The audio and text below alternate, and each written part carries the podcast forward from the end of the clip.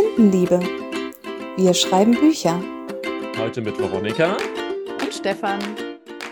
Und heute mit einem Buchgeplauder. Das bedeutet, wir werden heute über ein bzw. zwei Bücher sprechen, die wir jeweils einzeln gelesen haben. Und da möchte ich ganz am Anfang schon eine Triggerwarnung aussprechen, denn in meinem Buch, ähm, was so ein bisschen Richtung Horror geht, wird es unter anderem um Mord, Tod und Abtreibung gehen. Und ich werde auch sehr viel spoilern, Anführungszeichen, über das Buch. Ähm, werde ich später noch drauf eingehen. Also, falls ihr das Buch lesen möchtet, ähm, würde ich euch vielleicht empfehlen, das tatsächlich einfach im Vorfeld zu lesen und dann nochmal hier reinzuhören. Ihr werdet auch gleich noch den Namen und so weiter erfahren. Wenn ihr Probleme mit den äh, Triggerthemen habt, dann würde ich euch vielleicht eher raten, ein bisschen zu skippen zum Buch dann von Veronika. Außer Veronika sagt jetzt, dass sie auch jede Menge Triggerwarnungen hat. Nein, ich, ich, hätte gleich eingesetzt und hätte gesagt, also bei mir ähm, äh, gibt es keine Triggerwarnungen und ich äh, werde auch nicht wirklich spoilern. Also ich habe praktisch genau das Gegenteil von dir jetzt gerade. Aber ich muss ja gestehen, allein durch das, was du jetzt schon gesagt hast, und ich habe das Wort Horror rausgehört, bin ich ja schon unglaublich neugierig. Deswegen würde ich dich ja bitten, ob du vielleicht anfangen könntest. Sehr gerne. Denn bei mir soll es heute gehen um Pepperman von der Autorin Camilla Bruce und übersetzt das, äh, wurde das Ganze von Carina Schnell. Denn ich habe die deutsche Übersetzung gelesen. Die Autorin ist eine Norwegerin, was ich ganz spannend finde, weil so Norwegen, also Skandinavien im Allgemeinen kennt man ja auch von, von etwas, ja, was heißt krasseren, aber sehr spannenden Thrillern, wo auch mhm. mal äh, viel Blut vorkommen kann. Und daher habe ich da auch sehr großes Interesse dann gehabt ähm, bezüglich Norwegen. Horror klingt ja auch schon mal gar nicht so verkehrt. Das, also allein das finde ich jetzt auch schon wieder sehr spannend, was du da so erzählt hast. Ähm, mich würde aber jetzt interessieren, auch diese Autorin, die du jetzt da genannt hast, irgendwie gibt es von der auch noch andere Romane? Also hat die vielleicht schon mehr veröffentlicht oder so? Oder gibt es irgendwelche interessanten äh, ja, Hintergründe? Ähm, tatsächlich gibt es auf Deutsch nur den Roman. Das war auch ihr äh, Debütroman, Pepperman. Aber ich habe noch mal geguckt. Es gibt Richtung Horror, Richtung Horror-Fantasy äh, weitere englische Bücher, zwei, drei Stück, die sie quasi nach Pepperman rausgebracht hat. Also sie hat da schon ein bisschen Blut geleckt. Sie hatte vorher ähm, eher Novellen und Kurzgeschichten veröffentlicht, die jetzt aber, soweit ich gefunden habe, erstmal nicht übersetzt wurden. Also alles im englischsprachigen Raum. Okay, na dann bin ich jetzt mal gespannt. Dann wirst du uns bestimmt jetzt dann gleich mal ein bisschen was über den Inhalt erzählen. Genau, ich würde dafür erstmal den Klappentext einfach vorlesen, dann noch ein paar mhm. Ergänzungen machen. Dann hat man, glaube ich, schon mal ein ganz gutes Bild. Mhm. Niemand kann ihn sehen. Nichts wird ihn aufhalten und du bist nie allein. Cassandra Tipp, erfolgreiche Autorin, exzentrische Tante und Angeklagte in zwei Mordfällen, ist tot. Ihre Hinterlassenschaften, sehr viel Geld und ein Brief, der die Wahrheit über ihr Leben enthüllen soll. Die Geschichte, die Cassandra erzählt, beginnt in ihrer Kindheit. Es ist eine düstere Geschichte über unheimliche Geschenke aus Knochen, über einen Ehemann aus Steinen und Zweigen und über ein Wesen aus dem Wald, das keiner außer Cassandra sehen kann. Pepperman. Okay, den muss ich erstmal sacken lassen. genau, meine erste Frage so, und? Bist du neugierig? ähm, ich bin neugierig, verwirrt. Also man muss da ein paar Ergänzungen jetzt so machen. Und das ist jetzt so der Punkt, wo ich sage, okay, ähm, ich sehe es jetzt persönlich eigentlich gar nicht als so große Spoiler an, aber es sind so ein paar Sachen, ähm, die, glaube ich, jetzt noch erwähnt werden müssen, dass man versteht, worum es eigentlich wirklich geht. Mhm. Und zwar wurde ja im Klappentext gesagt, dass sie tot wäre. Das ist tatsächlich gar nicht wirklich bekannt. Also sie ist eher verschwunden seit einem ganzen Jahr und mhm. man geht jetzt davon aus, dass sie halt tot ist. Okay. Es gibt, ähm, weil ich ja auch schon gesagt habe, sie ist, sie ist, Autorin, sie ist wirklich sehr, sehr erfolgreiche Autorin, hat ja auch sehr viel Geld als, als Hinterlassenschaft, als Erbe und hat jetzt ihre Neffe und Nichte eingeladen, im Testament quasi, und hat gesagt, hey, ich vermache euch das Ganze, wenn ihr ein Passwort habt. Und dieses Passwort ist in meinem letzten Manuskript enthalten. Okay. Und dieses Manuskript quasi lesen wir jetzt im Buch. Und dieses Manuskript ist so geschrieben aus der Sicht von Cassandra, mhm. die ja, wie gesagt, verschwunden oder gehen wir jetzt davon aus, tot ist. Und jetzt dann quasi auch erzählt, okay, jetzt seid ihr wahrscheinlich hier angekommen, jetzt schaust du dich, ähm, ich weiß den Namen gerade von Neffe, ausnahmsweise gar nicht mehr. Mhm. Ähm, ich und Namen, ganz schrecklich. ähm, dass, dass dir quasi dann erzählt, okay, du schaust dich jetzt gerade hier drinnen um. Also es ist schon so beschreibend im Sinne von, aber es ist aus der Sicht von Cassandra, obwohl sie ja gar nicht selbst da ist. Was super spannend erstmal klingt und auch ist. Und dann wird halt über die Vergangenheit erzählt, weil es gibt ganz viele Dinge, die passiert sind. Wie gesagt, sie ist ja auch angeklagt mhm. in zwei Mordfällen, mhm. aber angeklagt gewesen. Ist auch wieder ganz wichtig. Es steht nicht, dass sie verurteilt ist. Und dann beginnt das ganze Spiel, was, was auch schon so ein bisschen beschrieben wurde, ähm, mit diesem Pepperman. Niemand außer sie kann sie sehen, kann, kann ihn sehen. Und dann geht es halt so ein bisschen, sage ich mal, in Richtung, was stimmt wirklich und was ist erfunden vielleicht. Aber da komme ich mhm. gleich auch noch mal zu. Okay, das, du hast jetzt praktisch so ein bisschen Licht ins Dunkel gebracht, finde ich. Also durch deine Ausführungen jetzt noch mal so ein bisschen. Und jetzt ergibt das alles ein Ticken mehr Sinn. Also für mich jetzt einfach so. Der Klappentext alleine hat jetzt für mich noch nicht so viel ausgesagt. Er hat schon irgendwie neugierig gemacht, finde ich. Aber wie, wie ich es gesagt habe, er hat mich so ein bisschen verwirrt zurückgelassen. Ich fand jetzt deine, deine Zusätze da noch für mich jetzt persönlich wichtig, um noch entscheiden zu können, interessiert es mich oder nicht. Ja, und das ist total interessant, weil ähm, ich bin da auch ein bisschen drüber gestolpert. Und zwar in der Vorrecherche habe ich mir auch mal die Rezensionen angeguckt. Und ich interessiere mich ja dann vor allem für die Rezensionen, die ein bisschen negativ sind, um einfach zu schauen, ob die berechtigt sind. Da möchte ich kurz eine Rezension zitieren. Und zwar ähm, wird dort gesagt, insgesamt hat es mich leider abgestoßen statt unterhalten. Was hauptsächlich daran lag, dass der Klappentext völlig andere Erwartungen in mir geweckt hat. Ich hatte einen Fantasy-Horror-Mix erwartet, ein Buch für einen angenehmen Grusel. Horror habe ich bekommen, aber in einer ganz anderen Form, nämlich in Form der Lebensgeschichte eines missbrauchten, traumatisierten Kindes. Es ist ja leider oft der Fall, dass Klappentext und Inhalt eines Buches wenig miteinander zu tun haben, aber hier ist die Diskrepanz extrem. Mit einem entsprechend schlechten Gefühl hat mich das Buch zurückgelassen. Jetzt war ich über die Rezension tatsächlich ziemlich verwirrt, weil ich habe die auf Amazon gefunden und habe dort in die Beschreibung, die Produktbeschreibung geguckt. Und jetzt müssen wir ganz kurz nochmal auch ein bisschen ähm, ja, definieren. Der Klappentext ist ja das, was quasi auf dem Umschlag des Buches hinten drin äh, draufsteht, was wir um, mhm. also umgangssprachlich Klappentext bezeichnen. Genau. Und die Produktbeschreibung ist wie ein Werbetext oft und die sind meistens nicht identisch. Und um den Kontrast jetzt zu sehen, möchte ich ganz kurz auch noch mal die Zeit nehmen und die Beschreibung vorlesen, weil die hatte ich jetzt noch mal im Kopf, weil ich das Ganze auch als E-Book gekauft habe und hatte die Rezension quasi nicht verstanden, weil ich dachte, okay, eigentlich ist es doch ganz gut beschrieben im, im Produkt, äh, in der Produktbeschreibung. Und deshalb bin ich jetzt sehr gespannt, was du gleich, Veronika, sagen wirst, wenn okay. ich die vorgelesen habe, ob du dann denkst, okay, der Klappentext hat nichts damit zu tun oder doch. Okay, ja, mach mal. Dies ist die Geschichte der verstorbenen Cassandra Tipp. Cassandra war erfolgreiche Autorin, exzentrische Tante und angeklagte Mörderin. Sie hinterließ ihren Nachfahren ein Buch, das ihre Geschichte erzählt. Eine Geschichte vom Pepperman, dem Wesen aus dem Wald, das Cassandra beschützte.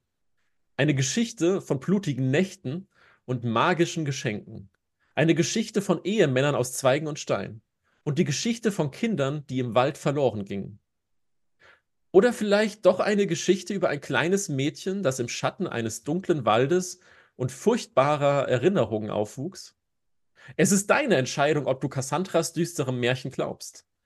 Denn was ist, wenn uns die Vernunft nur davor schützt, die Wahrheit zu sehen? Okay, das ist ganz anders. Das ist unglaublich. Das ist also wirklich, also der Unterschied ist gewaltig, also finde ich jetzt, ja. Ähm, das gibt ein ganz anderes Gefühl auch zu dem, zu dem Buch. Also ohne, dass ich es jetzt kenne, aber das ist, äh, ich hätte jetzt tatsächlich, ja, also ich, keine Ahnung, ich bin total verwirrt jetzt auch, dass man das so unterschiedlich machen kann. Das ist der Wahnsinn, weil das, das eine, da habe ich, hätte ich ganz andere Erwartungen dran, wenn ich jetzt nur den Klappentext gelesen hätte und hätte ich jetzt nur das gelesen, was du mir vor, also die Produktbeschreibung, die du jetzt gerade vorgelesen hast, dann habe ich wieder ganz andere Bilder im Kopf und verbinde das mit ganz anderen Dingen. Also, mhm, okay, finde ich sehr spannend dass das so unterschiedlich ist. Ihr könnt es nicht sehen, aber ich nicke die ganze Zeit sehr fleißig, weil ich komplett derselben Meinung bin. Und ich muss aber sagen, dass das beides seinen Vor- oder Nachteil hat. Also für mich finde ich den Klappentext tatsächlich ein bisschen weniger spoilernd quasi. Aber natürlich mit der Gefahr hin, dass er falsche Erwartungen wecken könnte, während ich jetzt die Produktbeschreibung schon etwas vorgreifend finde. Denn, und da kommen wir jetzt so ein bisschen auf, das, ähm, auf den Punkt, was hat mir denn sehr gut gefallen? Mhm. Also an sich jetzt überhaupt Schreibstil, ist es super geschrieben, ist es mal eine andere Perspektive, ist es total spannend, das quasi aus dem, ja, aus, aus dem Off-Anführungszeichen erzählt zu bekommen, weil die Person ja nicht im Raum ist. Mhm. Ähm, muss man sich vielleicht dran gewöhnen, muss man auch ein paar Sachen schlucken, die dann, wie gesagt, also wie die, wie die Neffen, also wie der Neffe und die Nichte sich bewegen, das ist ja quasi dann nicht vielleicht die Realität, aber das ist okay. Und genau darum geht es nämlich. Was ist die Realität? Und das fand ich total schön, weil es super spannend ist, weil man die ganze Zeit wartet, ob jetzt noch irgendwas erklärt wird in der größten Maßstab. Und das ist vielleicht so der Knackpunkt, was vielen gefallen könnte, denke ich, aber vielen auch missfallen könnte. Weil Mhm. es gibt, so wie auch in der Produktbeschreibung erklärt, es gibt eigentlich keine Lösung am Ende. Es gibt total viele Ereignisse, die du auf die eine oder andere Seite ähm, ziehen kannst. Und das möchte ich auch noch mal ganz kurz erläutern. Und zwar lesen wir das Manuskript aus der Perspektive, wie gesagt, von der Tante, erfahren ihre Sicht, wie sie das alles erlebt hat, haben aber gleichzeitig auch Berichte von einem Arzt drinne, einem, einem Psychiater, der quasi manche Ereignisse dann auf andere Art und Weise darlegt. Mhm. Und also die waren auch miteinander ähm, befreundet. Also es war jetzt nicht so, dass er sie komplett äh, für verrückt erklärt hat, sondern er hat sich immer alles angehört, hat es sehr professionell, wie man es, finde ich, jetzt so ein bisschen ähm, beurteilt, hat aber für jedes oder für viele Ereignisse eine Erklärung quasi.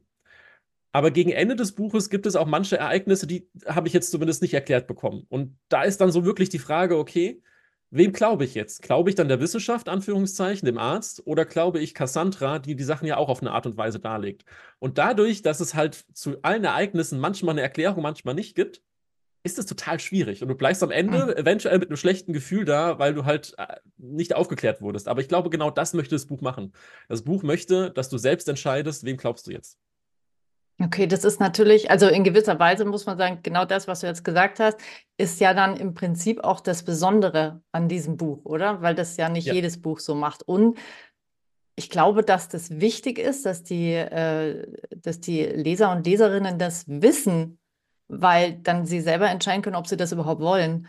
Weil die Enttäuschung, könnte ich mir vorstellen, ist sehr groß, so wie du das halt jetzt vorhin auch vorgelesen hast in der Rezension wenn eben was ganz anderes erwartet wird und sie bekommen dafür aber eben nicht das, was sie erwartet haben. Ich glaube, dass das, oh ja, das könnte extrem spalten. Und das, deshalb finde ich halt auch die Produktbeschreibung, äh, finde ich ein bisschen besser, weil da wird es schon sehr stark angedeutet. Mhm. Auch im, im Buch selbst muss man sagen, also wenn ich jetzt in der Buchhandlung wäre und die ersten 20 Seiten lese, ich glaube, da kommt es schon sehr gut hera heraus, weil Mhm. Cassandra selbst so reflektiert ist und sagt, hey, ich weiß, wie verrückt das alles klingt. Ihr müsst am Ende selbst entscheiden, ob ihr mir glaubt oder nicht. Also es wird Mhm, schon sehr okay, schnell okay. dargelegt. Also das Ja, ist schon sehr schön.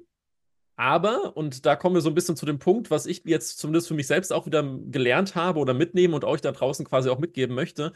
Ich fand das Beispiel jetzt gerade wirklich sehr, sehr anschaulich, was Erwartungen von Texten dann quasi machen können. Und deshalb super wichtig, wie formuliert ihr euren Klappentext und ähnliches, damit man einfach dann schauen kann, okay, jetzt mal ein noch krasseres Beispiel, sag ich mal, wenn's, wenn ich jetzt, glaube ich, ähm, einen Klappentext schreibe über einen Fantasy-Roman, aber eigentlich ist es ein Liebesroman, es weckt einfach die komplett falschen Erwartungen. Und das kann man natürlich, also nicht nur für den Klappentext, sondern auch zum Beispiel für Romananfänge äh, super gut ähm, ja auch dafür benutzen, weil auch dort ist das Gleiche. Wenn ich die ersten 20 Seiten lese und ähm, eigentlich einen Fantasy-Roman erwartet habe, eine Liebesgeschichte präsentiert bekomme, die vielleicht dann auch später in den Hintergrund äh, rückt, aber dann habe ich die ersten 20 Seiten vielleicht schon die Chance vertan, die Lesenden oder meine Zielgruppe vor allem da abzuholen. Würdest du denn sagen, jetzt bei, also bei diesem Buch jetzt in dem Sinne, wenn man die, äh, weiß nicht, gab es eine Leseprobe? Also ja, es gibt eine Leseprobe. Ich muss allerdings zugeben, dass ich das Buch damals auf Empfehlung ähm, aus, aus einem Podcast gekauft habe, bei dem es auch nur hieß, ähm, die Autorin, die das präsentiert, also hat es gar nicht wirklich besprochen, sie hatte nur einen Nebensatz fallen lassen. Sie würde so gerne mal mit jemandem über dieses Buch sprechen, weil sie es so faszinierend findet. Also ich habe quasi gar nichts gewusst und ich habe mich auch wirklich Ah, darauf okay. eingelassen, Okay. dass ich überrascht wurde. Würdest du dann sagen, das würde was bringen, den Le also die Leseprobe vorher zu lesen? Also so, dass du sagst, da hast du zumindest schon mal einen wirklich guten Eindruck. Ich würde sagen, ja, definitiv. Also es kommt ein bisschen drauf an, wenn man einfach mit off, also wenn man mit, mit, mit einem, einer offenen Einstellung reingeht, dann reicht, glaube ich, die Produktbeschreibung vollkommen. wenn man die Möglichkeit hat, einfach gerade mal reinzulesen, sei es jetzt in der Buchhandlung oder online, ähm, dann sollte man es auf jeden Fall mal machen, weil dann kann man hinterher auf gar keinen Fall enttäuscht werden, weil ich finde, alleine die ersten Seiten sind da wirklich schon sehr, mhm. sehr wegweisend und es ändert sich jetzt nicht groß was dran. Es ist trotzdem, glaube ich, am Ende des Tages einfach eine Entscheidung, ob man auf Bücher, ob man Bücher mag, die offen enden, sag ich mal, und wo halt nicht alles beantwortet wird.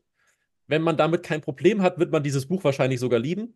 Wenn man unbedingt immer alles erklärt haben möchte, bis ins kleinste Detail und sehr real, realitätsnahe sein möchte, dann würde ich sagen, lass die Finger weg von dem Buch. Sehr spannend, okay. Ja, ich muss, na, ich, ich muss immer nur, ich denke nur so ein bisschen drüber nach, was du so alles erzählt hast und äh, überlege mir selbst, ob das ein Buch für mich wäre oder nicht. Ich bin mir noch unschlüssig, aber ich tendiere dazu, dass es mich interessiert. Ich muss auch sagen, also ich glaube, dadurch, dass es auch Horror ist und jetzt auch, ich kenne ja deine Horrorromane, sagen wir es mal so, deine Horrornovellen. Und da ist es ganz ähnlich, finde ich, weil du hast jetzt auch nicht immer den größten Splatter. Schon manchmal, so ist es nicht. Ich äh, erinnere mich immer noch an das Maisfeld. Seitdem kann ich nie wieder in ein Maisfeld reingehen. Aber es ist hier quasi ganz ähnlich. Aber was, was auch in der Rezension wirklich gesagt wurde, deshalb die Triggerwarnung am Anfang, also es geht schon, es wird nicht ausführlich irgendwas erläutert, auf gar keinen Fall oder dargestellt. Okay. Aber es, es, sind Andeutungen da, wo man schon drüber nachdenken kann, ah, okay, wenn ich, mhm. wenn ich da mhm. vielleicht selbst Erfahrungen habe und es mich wirklich in irgendeiner Art belastet, dann vorsichtig, einfach wirklich oder vielleicht mit der Person äh, zusammenlesen, dass man da immer ein bisschen Bezug hat. Aber ich glaube, das ist wirklich ein Buch für dich. Das würde dich auch catchen. Okay, deswegen hast du es ausgewählt, oder? Ganz genau. Natürlich. Umso Ach, gespannter bin ich jetzt aber, was denn du uns für ein Buch mitgebracht hast.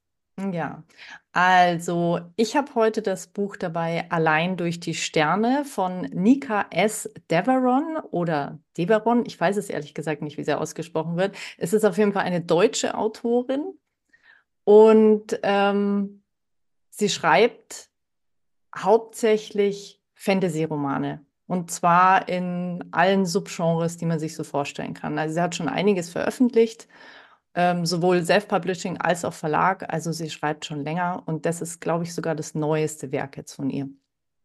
Du hast jetzt schon gesagt, dass sie, es klang so ein bisschen für mich normalerweise Fantasy schreibt. Ist das Buch jetzt keine Fantasy?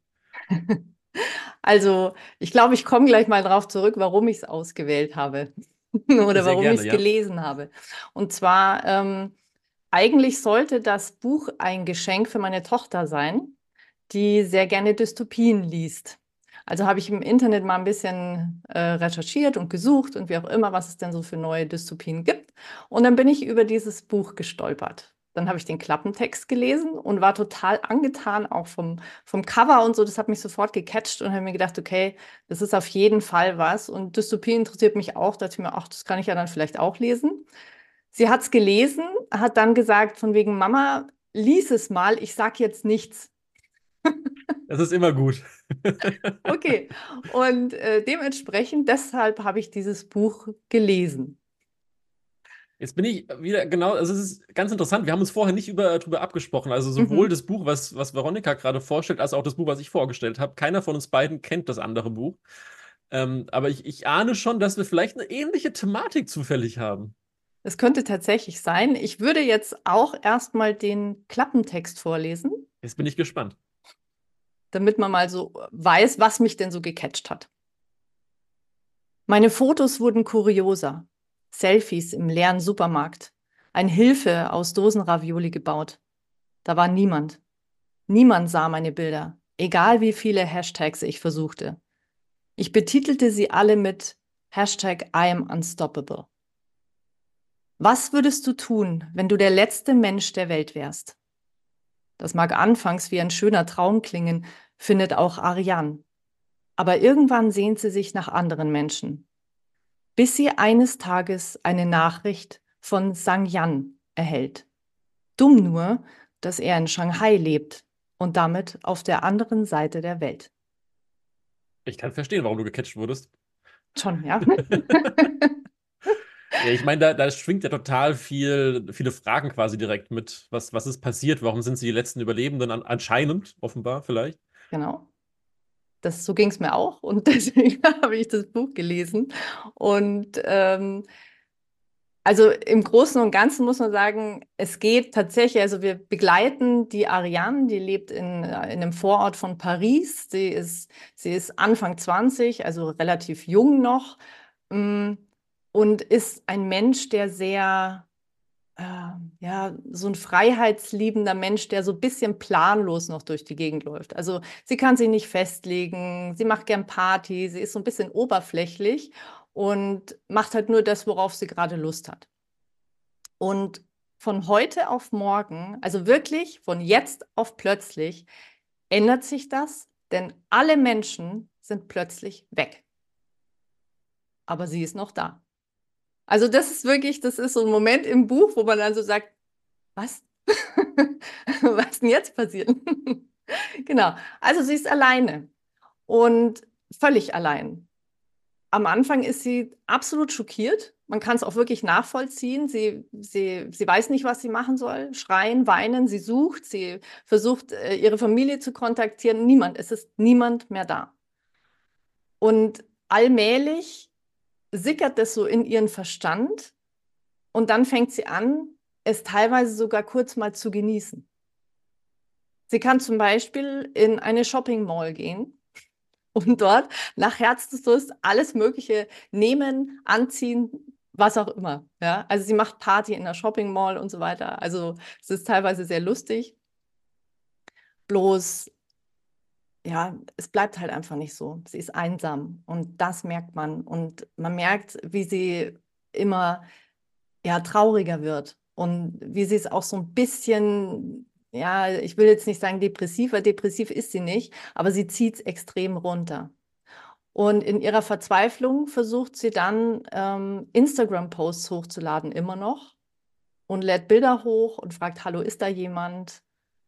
Ich bin allein. Dann fängt sie an, irgendwelche Blödelbilder hochzuladen, die sie sonst nie hochgeladen hätte. Also solche Sachen. Und eines Tages bekommt sie eine Nachricht.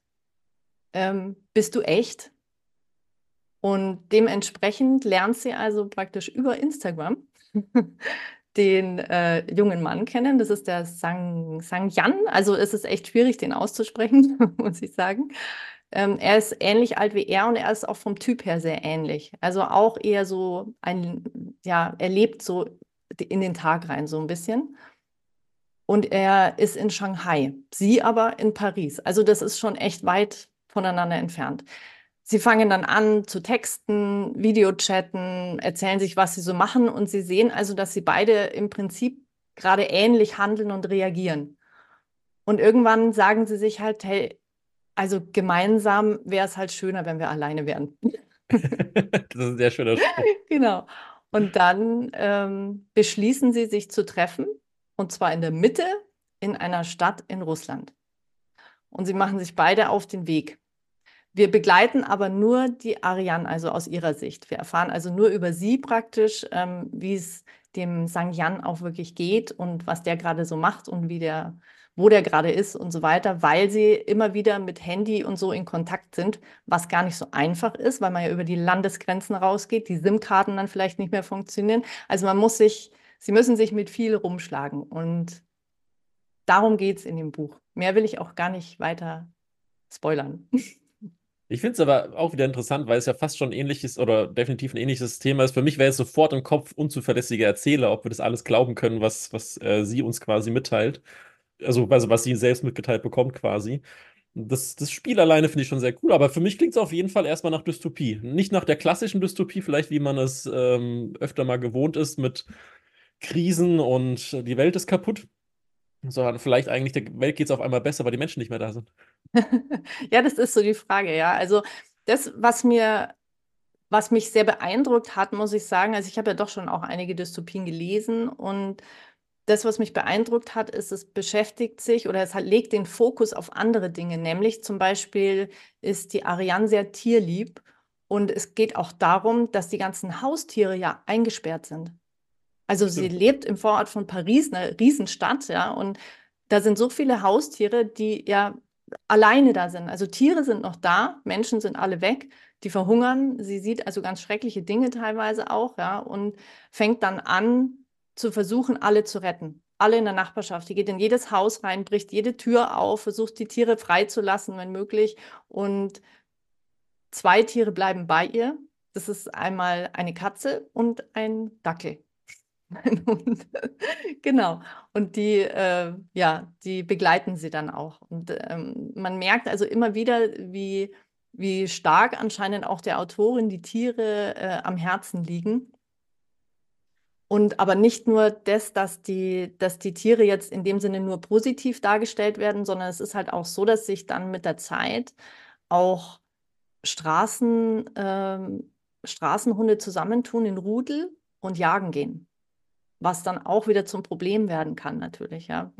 Sie können überall hin, sie finden nichts mehr zu fressen, sie versuchen halt äh, auch äh, in die Gebäude reinzukommen, irgendwo zu plündern, wie auch immer, und sie greifen halt alles auch an, was halt fressbar erscheint.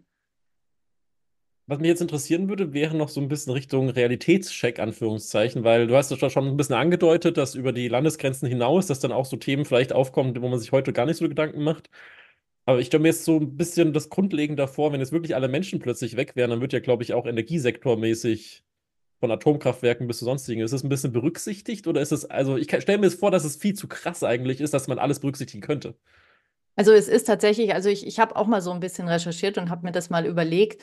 Man muss so ein bisschen die Realität hinten rauslassen. Also wenn man das Buch liest, es ist nicht alles berücksichtigt, aber es ist viel berücksichtigt.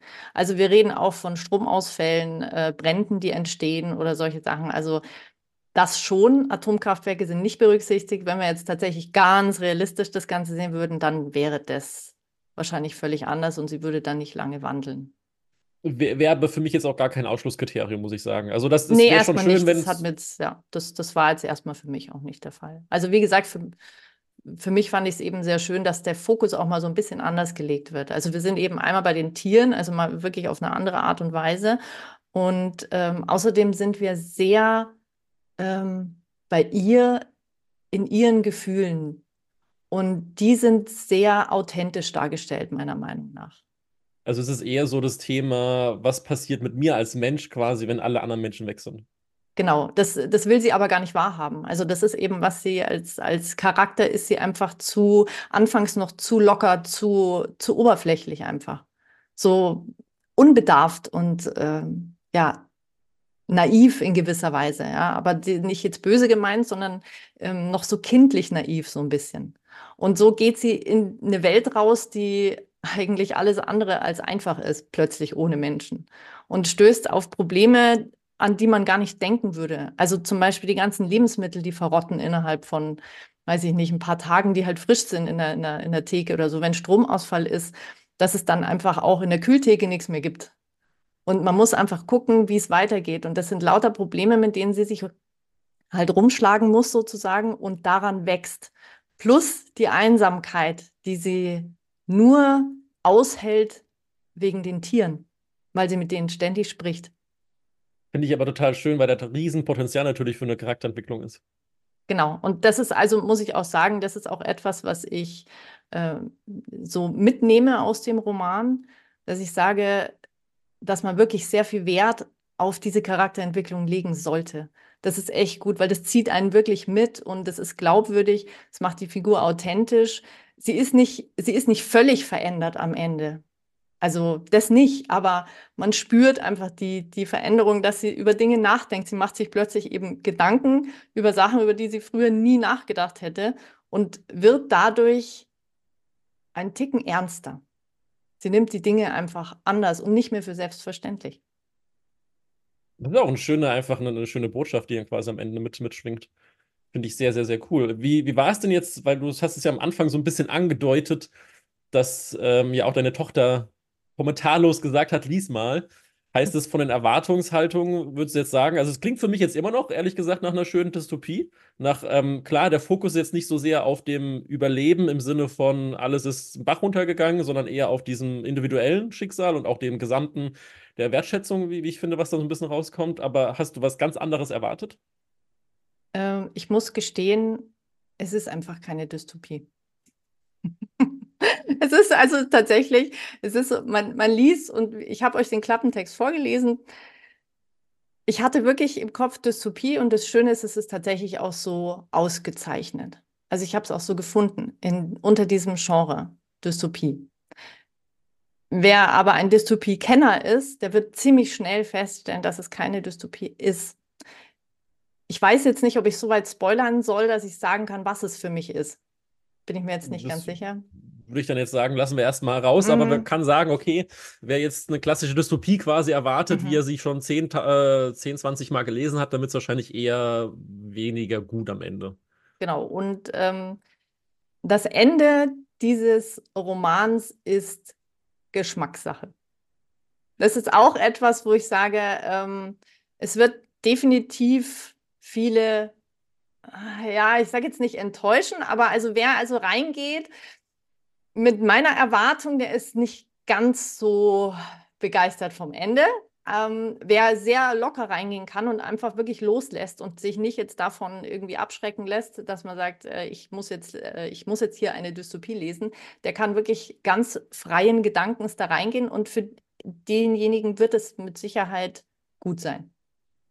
Ich muss zugeben, vielleicht sollten wir eine Folge machen, wenn wir beide einfach das andere Buch gelesen haben. Weil ich muss sagen, ich bin trotzdem gerade so neugierig, gerade aus dem Aspekt, was ich ja vorher erläutert hatte, dass ich ja auch da sehr offen rangegangen bin. Und äh, ich überlege jetzt auch die ganze Zeit, natürlich, wenn das Mikrofon aus ist, hätte ich die Möglichkeit, dich zu fragen, wie das Ende ist. Aber ich weiß gerade nicht, ob ich das wissen will oder ob ich es einfach erfahren möchte. Also ich kann, ich, ich kann wirklich nur sagen, also mir hat das Buch gefallen.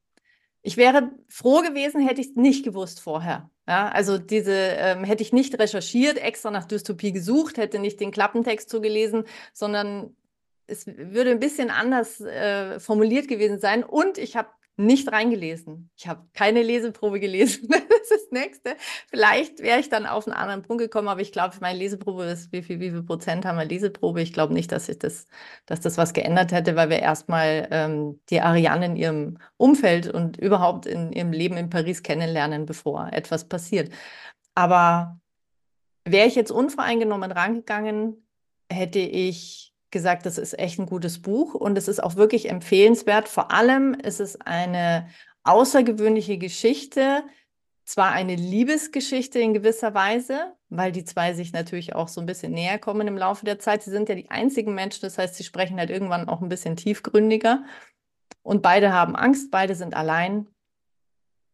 Deswegen würde ich sagen, Liebesroman ja, aber das ist so ein bisschen, finde ich, eher in den, in den Hintergrund. Aber das, was, was es ausmacht für mich, ist die, ja, diese, diese Entwicklung, die eben unsere Hauptfigur macht. Das macht es für mich aus. Schade finde ich ein bisschen, dass wir nur die Arianen begleiten, denn ihr Weg ist meiner Meinung nach einfacher als der Weg aus Shanghai nach Russland. Also jetzt nur mal, wenn wir jetzt mal geografisch sich das Ganze betrachtet. Und seinen Weg hätte ich gerne auch miterlebt. Das wäre hundertprozentig ein super Abenteuer gewesen. Also den, das hätte ich auch noch gerne gelesen. Aber wir begleiten sie, das ist auch in Ordnung. Okay. Aber fazitmäßig kann man schon sagen, Leseempfehlung. Fazit würde ich sagen, ist eine Leseempfehlung. Und was die, ja, was, was ich auch euch mitgeben möchte da draußen, euch äh, Schreibenden, wenn ihr ein Buch schreibt, schaut euch wirklich ganz genau auch die Genre-Einordnung an. Schaut euch das an, äh, ob ihr das wirklich, weil, ob ihr diese Erwartung halten könnt, die die Leser und Les äh, Leserinnen da draußen haben, wenn sie genau nach dem suchen. Das ist schon was, wo ich sage, man muss da echt so ein bisschen aufpassen, weil das so schade ist. Also ich finde ich, denn die Rezensionen dieses Buches sind auch teilweise sehr zweigeteilt. Nämlich einmal die, die sagen, hey, super genial und wie auch immer, die haben wahrscheinlich gar nicht groß drauf geschaut. Und dann sind eben welche dabei, die genau nach dem gesucht haben und sagen dann, hallo, das ist keine Dystopie. Und dementsprechend gibt es vielleicht eine schlechte Rezension. Also denkt wirklich drüber nach, wo ihr das einordnen möchtet, dieses, dieses äh, Buch. Und vor allem schaut euch auch nochmal die Zielgruppe an. Das wäre mir nämlich auch ganz wichtig. Das ist auch so ein Punkt, das ist ab 16, das Buch, also äh, betitelt zumindest. Ich würde sagen, dass ich würde das Alter runterstufen, tatsächlich. Ich glaube eher, dass es was eher noch für die jüngere Generation ist, als eher älter, weil die Ariane und der St. Jan sind beide so sehr jugendlich einfach noch. Und das passt wunderbar, finde ich, ab einem Alter von also 12, 14 oder so. Also würde ich sagen. So, genau. Ich bin immer noch unentschlossen, ob ich fragen soll äh, nachher oder nicht. ob ich es wissen will. kannst du, kannst ja noch überlegen. Aber man muss sagen, das Buch ist relativ zügig gelesen. Es hat nur 272 Seiten. Also von daher wäre es auch was, wenn du jetzt überlegst, Stefan, das hast du bestimmt schnell durch. Übrigens auch Pepperman ist relativ kurz, also auch nicht über 300, ist auch 200 noch was Seiten. Ich habe jetzt die Zahl leider nicht, nicht im Kopf. Aber auch die anderen Bücher habe ich vorhin ähm, geguckt, weil es mich einfach immer interessiert, so ein bisschen, okay, so das längere, kürzere Romane, auch da war eigentlich alles auf Englisch dann allerdings ähm, Richtung 240 bis 270 Seiten. Hm. Also das ist eigentlich auch was, was man schön wegsnacken kann. Genau. Ähm, für ein Wochenende oder für einen Abend, je nachdem, wie schnell ihr draußen lest. Und was diesmal ein bisschen anders ist, wir können euch schon verraten, was wir in der nächsten Folge besprechen werden. Und zwar haben wir heute jetzt schon wieder erfahren, Klappentexte, Klappentexte, Klappentexte.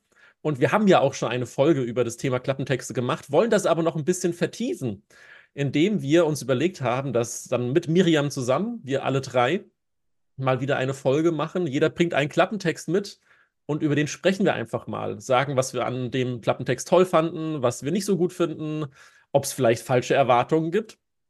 Jetzt haben wir heute dann ähm, zwei schöne Beispiele auf jeden Fall gehabt. Wenn euch das also ähm, interessiert und ihr da Neugierde habt, dann kommt auf jeden Fall nächste Woche wieder mit in den Podcast, hört uns wieder zu. Wir freuen uns auf jeden Fall sehr, auch über Themenvorschläge, über Kritik, über Anmerkungen. Immer gerne auf Instagram unter lektoratsteam.buchmagie.